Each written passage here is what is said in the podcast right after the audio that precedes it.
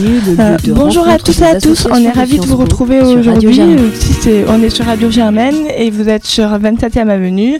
Je suis Mylène et je suis avec euh, Mathieu. Bonjour. Avec une équipe euh, un peu réduite aujourd'hui. On revient, on a eu quelques, quelques soucis ce mois-ci, mais on revient en force, surtout pour interviewer Sciences Poléon qui est avec nous. Euh, je rappelle que Sciences Poléon, c'est une initiative étudiante euh, depuis euh, le, début de semestre. Et aujourd'hui, je suis avec Jonah et Laura qui vont nous parler aujourd'hui de Sciences Poléon. Une très simple question d'abord. Qu'est-ce que vous faites au sein de Sciences Poléon et pourquoi, pourquoi vous, avez vous avez choisi de monter cette association? Eh ben, déjà, merci de nous accueillir. Sciences Poléon, c'est la nouvelle association d'initiative étudiante. En fait, euh, d'où vient l'idée C'est euh, d'un. Euh, on a constaté, on est un groupe de personnes qui aiment beaucoup Napoléon ou qui sont intéressées pour des raisons personnelles, historiques. Il y a du cœur.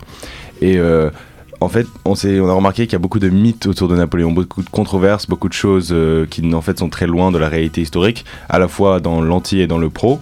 Et notre association, elle a pour objectif de ramener à l'étude historique en fait, pour que la mémoire euh, soit plus constructive et plus pédagogique, à la fois la mémoire anti-napoléonienne et la mémoire pro-napoléonienne, on veut organiser des conférences avec des historiens pour euh, qu'en tout cas euh, on soit plus près d'une objectivité historique et moins dans le sentimental qui peut être gênant et qui peut poser quelques problèmes. Voilà, du coup, c'est l'organisation de, conférences avec des, professionnels. On travaille en étroite, en étroite collaboration avec la Fondation Napoléon. Donc, à travers notre collaboration, euh, ils nous fournissent des professionnels qui vont ensuite nous renseigner et puis euh, intervenir à Sciences Po euh, pour, pour en dire plus sur Napoléon et essayer de rétablir une certaine vérité historique, du coup, comme l'a très bien dit Jonah, autour de ce personnage.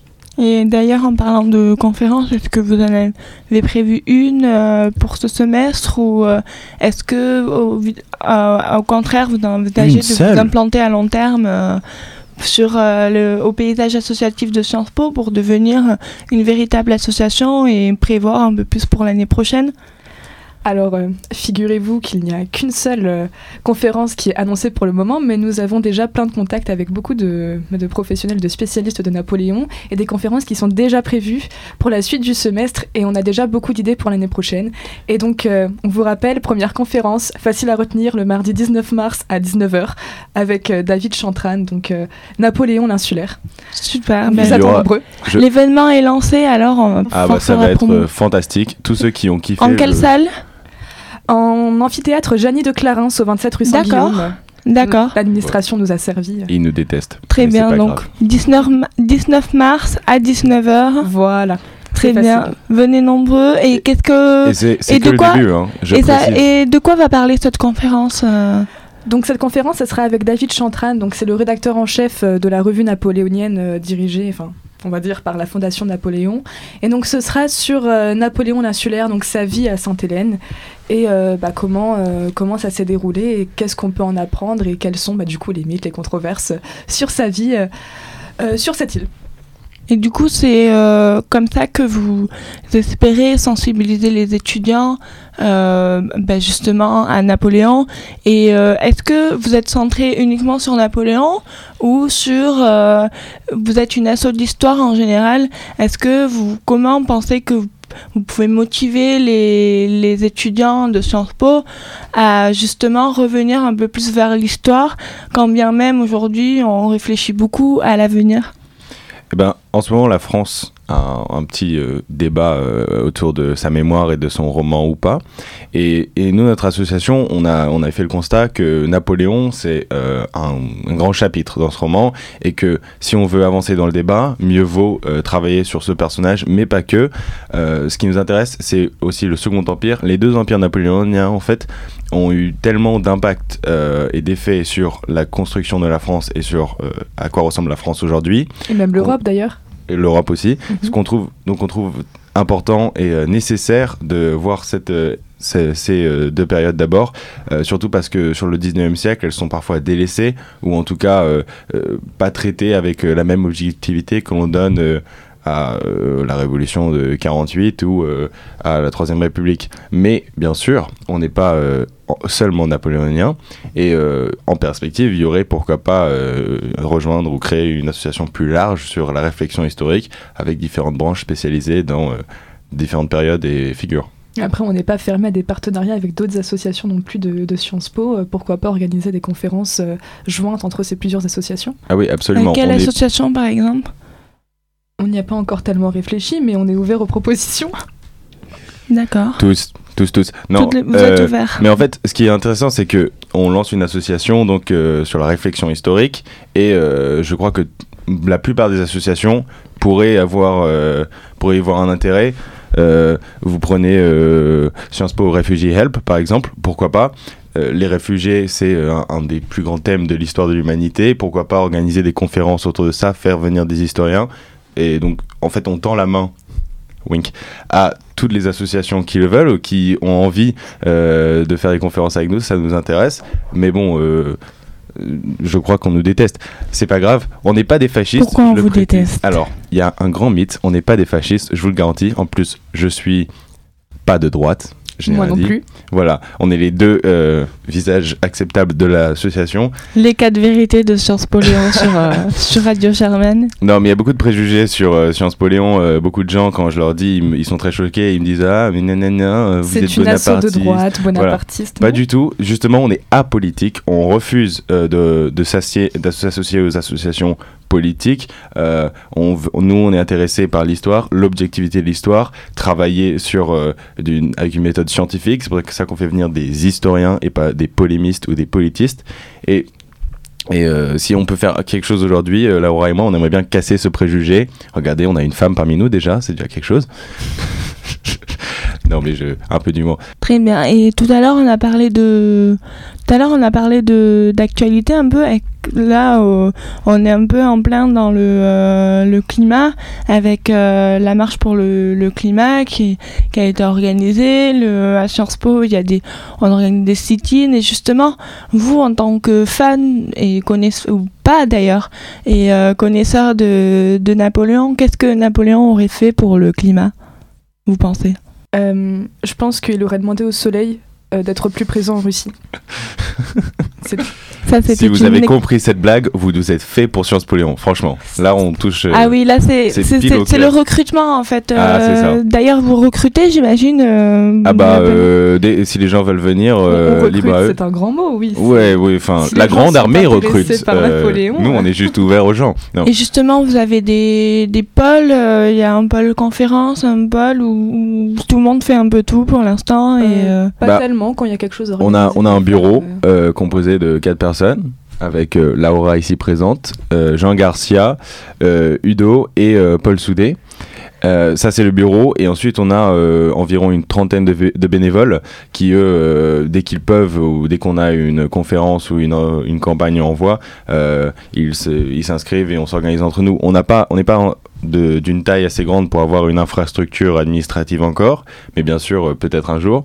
Et pour tous ceux qui veulent rejoindre, euh, c'est pas compliqué, il suffit juste de nous contacter euh, sur notre page Facebook et on vous, du coup. on vous intégrera tout de suite. On est ouvert à, à tous les, les, personnes qui veulent nous rejoindre, de gauche ou de droite, blanc ou noir, femme ou homme.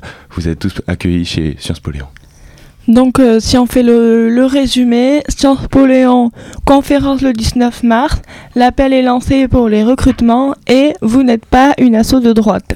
Exactement. Est-ce que j'ai bien résumé?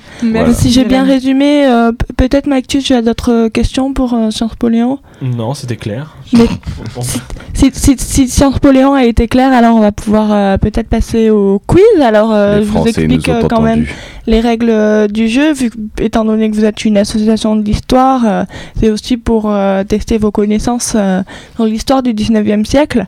Et justement, Mathieu va vous poser des questions. Il va vous poser des questions sur un autre thème que peut-être que vous maîtrisez un peu moins, qui est le féminisme puisque euh, Garth devait être euh, aujourd'hui ici avec nous, mais euh, justement les, le féminisme sera à l'honneur dans la prochaine émission de Radio Germaine. En attendant, pour introduire un peu le, sujet, on va vous poser des, des, questions à vous. On va lancer le quiz et je vais vous laisser Mathieu poser les questions.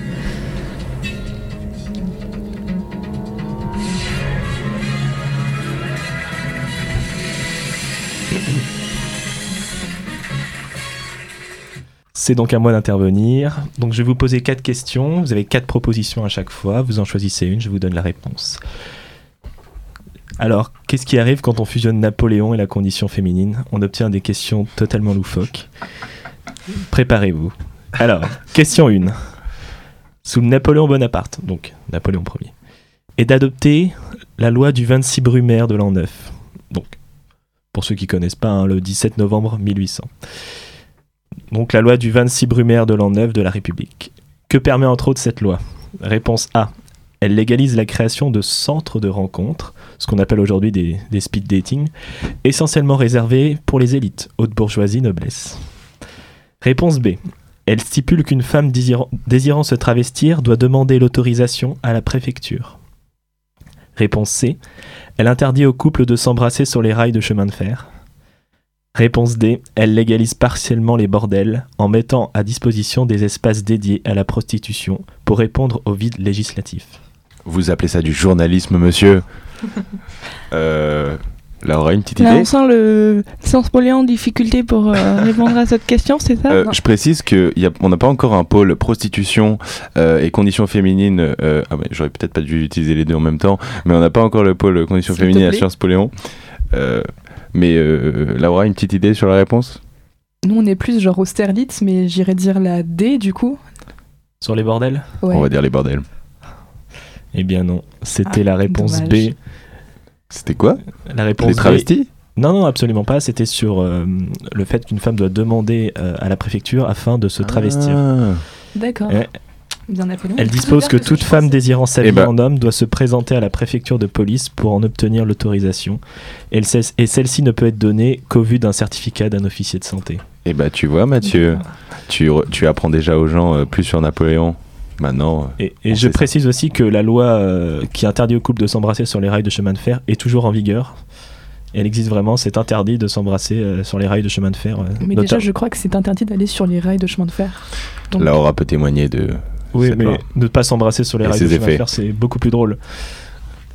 Bref, Bref, sympa, la loi du 29 26 Brumaire, Brumaire de l'an 26 neuf. Brumaire de l'an 9. On retient. Autre question. C'est parti. Préparez-vous pour la prochaine Question conférence. donc euh, initialement on devait avoir euh, l'association GARS, donc j'ai prévu des, des questions euh, sur les ah, femmes. on sent euh, Sciences Po Léon qui, qui essaie de tricher là, qui, qui essaie de regarder les. Eh oh là, hein Non mais, non mais c'est vrai, il faut dire que ouais c'est ça, nous on s'y connaît en grande armée.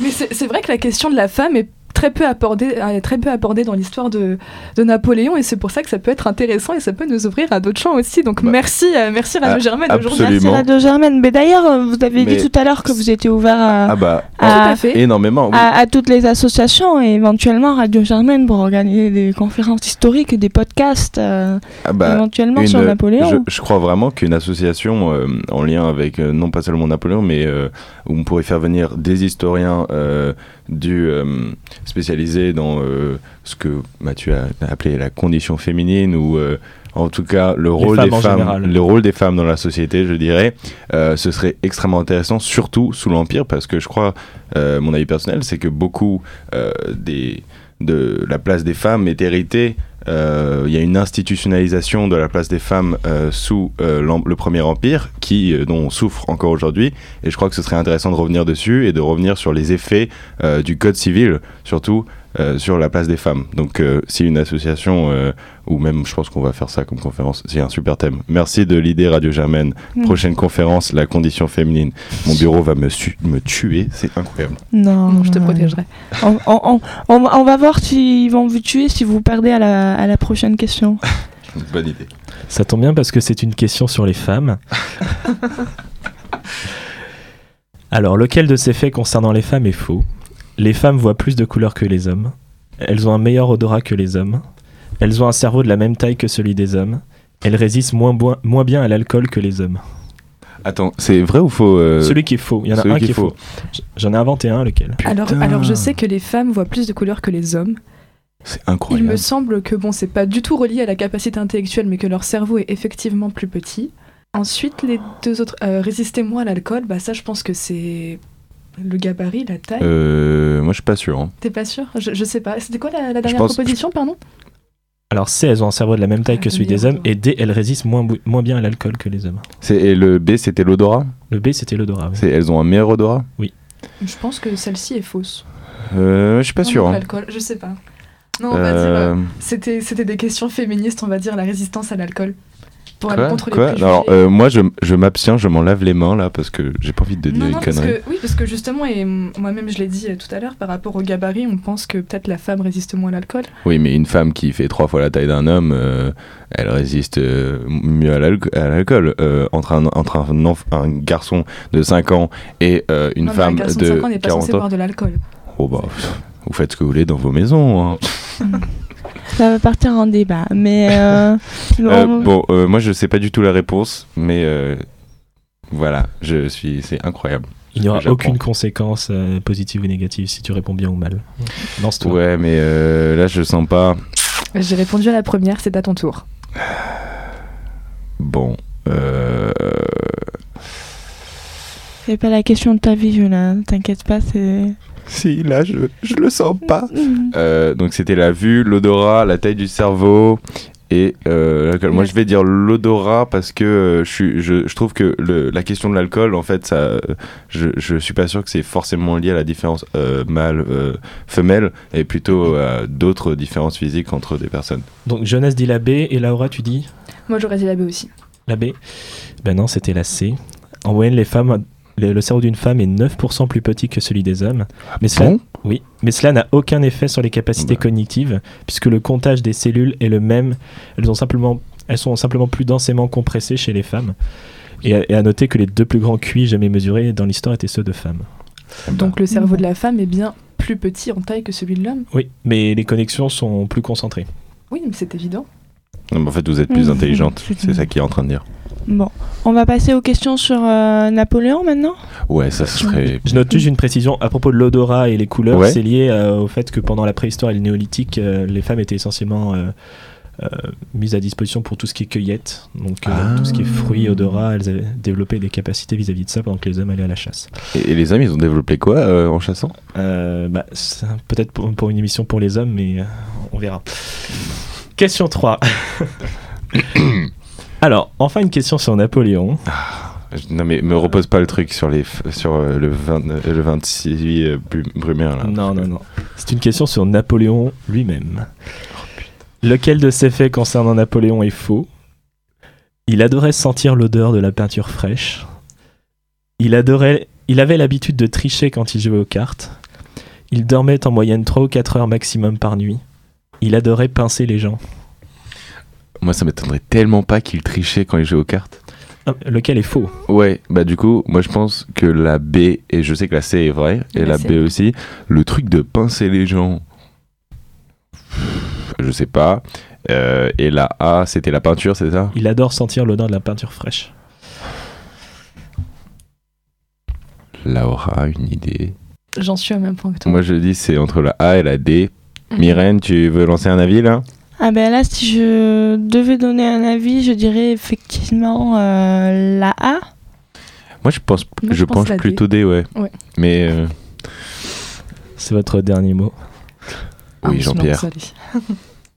Eh ben, Myrène avait raison, puisque c'est la Ah. réponse A. C'est Radio. Germaine qui gagne. Bienvenue à Sciences Po Léon Myrène On, est, on, on aurait dû faire un duel Radio Germaine euh, sur Napoléon. Ah non, mais attends, attends, la prochaine fois vous nous prévenez pour le quiz, on vous ramène Paul Soudé, mais là vous inquiétez pas, euh, la sœur de la fille du cousin de. Voilà, il va la connaître. Donc euh, la prochaine fois on aura, on, on aura plus de. de Oui, parce qu'il paraît que Napoléon avait un odorat euh, très développé, et quand il sentait l'odeur de la peinture fraîche, il euh, devenait euh, en colère. Voilà. En colère. Oui. Mais Très- pourtant, très- son très tableau préféré était dans ses chiottes. Ce qui est une idée géniale parce que c'est là que tu vas le regarder le plus longtemps. Merci Jonah Bon, dernière question Allez, dernière question. pour la postérité. Alors, euh, on va passer de Napoléon euh, au sein, voilà, puisqu'on devait. Avec plaisir, on y va. Lequel de ces faits concernant les seins est faux? En Thaïlande, il est possible de se faire gifler les seins. il n'arrive pas à garder la tête sérieuse. Réponse B, il existe un chewing-gum qui fait grossir les seins. Réponse C, il est possible d'avoir un orgasme mammaire. Et réponse D, plus de la moitié des femmes ne sont pas satisfaites de leur sein. Vrai ou faux? C'était le. Il y a, il y a il faut- une fausse. Il y a une fausse, ok. Une que j'ai Euh, inventée. Vu comment t'as été tordu sur les autres, là j'ai peur de croire que le chewing-gum c'est vrai. Et là, franchement, il y a des questions, des questions à se poser sur notre monde. Mais je sais pas moi. Laura, aide-moi.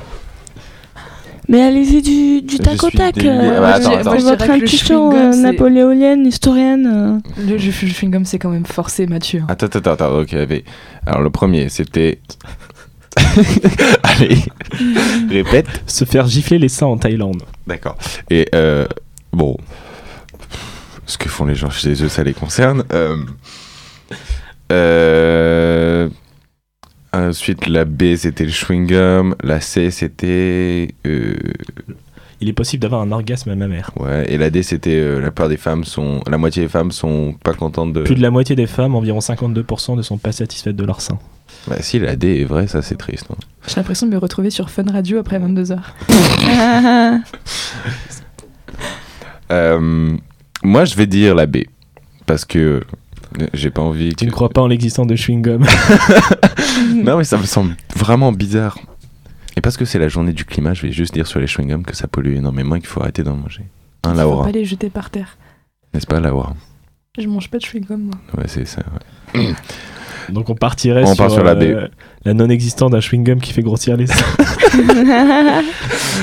Et ça va être vrai, je suis sûr. Et le verdict est. Donc c'est ta, c'est ta réponse, tu la bloques. Je la bloque, c'est bon là. Eh ben non, c'était la D. Putain Bon, c'est- c'est- c'est- bon, ce quiz n'était pas une euh, très belle réussite, mais c'est pas grave. On va, on va quand même euh, Je donne vous l'explication applaudir. mais, mais on a appris en s'amusant. Seulement, Voilà, on vous applaudit. Ah, ça c'est la foule. euh, c'est- La foule en délire, c'est un plébiscite. Le peuple accueille l'empereur. Vive la France Oui, Mathieu, Ça, c'était une très très belle euh, fin de d'émission, euh, une très belle manière de conclure, parce qu'effectivement. Il, peut donner euh, l'explication Euh, explication, je veux vas-y, donne-nous Non, non, l'explication pour euh, terminer en Non, non, je veux le chewing-gum aussi. hein. Et les, et les je vais tout te donner. Alors non, c'est seulement un tiers des femmes, bon c'est énorme en moyenne, Bah. ce qui, en- selon un rapport de 2016, qui ne sont pas satisfaites. Euh, la plupart ne sont pas satisfaites puisque environ deux tiers, donc 65%, euh, ont une asymétrie des seins, mais c'est tout à fait normal, c'est dû euh, notamment au fait que au niveau de, de la poitrine gauche, vous avez le cœur, donc plein d'artères, etc. Mhm. Alors, pour ce qui est de la Thaïlande, Allez. ça coûte 450 euros les 30 minutes et euh, soi-disant ça raffermit les seins. Voilà, c'est, une technique naturelle. Pour le chewing-gum, il s'appelle le, le B2Up. Quoi? Voilà. Et, euh, Attends, répète. Le... B2Up. Je sais pas comment ça se dit, mais euh, si vous voulez. T'es intéressé ou euh, Eh oh, hein On fait ce qu'on veut, non? Oui. Mm. Et euh, oui, il est tout à fait possible d'avoir un orgasme mammaire. Je vais pas détailler parce que. Et on passe au générique. Effectivement, on va conclure sur, euh, sur ça, Sur euh, cette belle note. euh, et merci Magnifique. beaucoup, cher Napoléon, Eh ben, merci de nous avoir accueillis. D'être venu et on vous souhaite euh, ben, bon semestre alors pour euh, Merci beaucoup. Et bonne chance soit- à, à tous ceux qui ont le galop demain. Que, que ce semestre. euh, alors, pour info, l'émission est diffusée demain soir. Ah, ok. Bon, bah, bravo. euh, non, bah, bonne chance pour la semaine Vous avez prochaine. survécu. Pour la semaine prochaine, effectivement. Et, euh, et donc, on- merci à vous d'être venus. Bon semestre. euh, on espère que ce, ce semestre sera riche en histoire euh, et en Napoléon. Euh, pour euh, notre part, on vous retrouve euh, la semaine prochaine avec euh, 27e Avenue, avec euh, Garth, Political et Equal qui vont faire un retour sur leur semaine euh, au 13 U sur euh, l'exposition qu'elles ont montée en groupe. Euh, on, aura également euh, prochainement l'occasion d'accueillir le, le BDA pour la Semaine des Arts ainsi que pour le prix Sciences Po pour l'art contemporain. La semaine prochaine, ne loupez pas euh, le, euh, euh, le Melty Queer et de, euh, organisé par Equal et Melting Pot dimanche, ainsi que même c'est pas parce qu'il y a des galops, parce qu'il n'y a pas de soirée, parce qu'il y a la Purple et l'Aphrodisiaque, ainsi que des speed debates organisés mardi par les engagés. Et merci beaucoup de nous avoir écoutés aujourd'hui et on vous retrouve très prochainement sur euh, 27e Avenue.